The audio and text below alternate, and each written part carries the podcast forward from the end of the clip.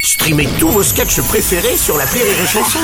Des milliers de sketchs en streaming, sans limite, gratuitement, gratuitement sur les nombreuses radios digitales Rire et Chanson.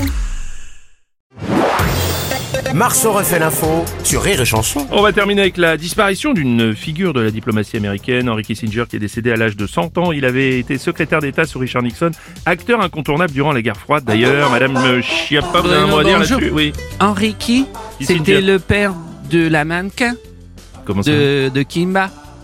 Henry Kissinger, c'est le père de Kimba. Kissinger. Kissinger, ouais, non, non, c'est pas ça, non. Enfin bref, mort à 100, Oui. ça marchait mieux l'épée. Oui. Mort à 100 ans, vous vous rendez compte, on est en 2023, ça veut dire qu'il était né en... euh, en... Allez-y, en- je vous laisse galérer, allez-y. en 2023, il a... Je suis pas très bon en calcul mentaux, moi. Vous avez une calculette. Vous êtes sur RTL. Bonjour, Ah. c'est Jack. Évidemment, bonjour Laurent Gérard.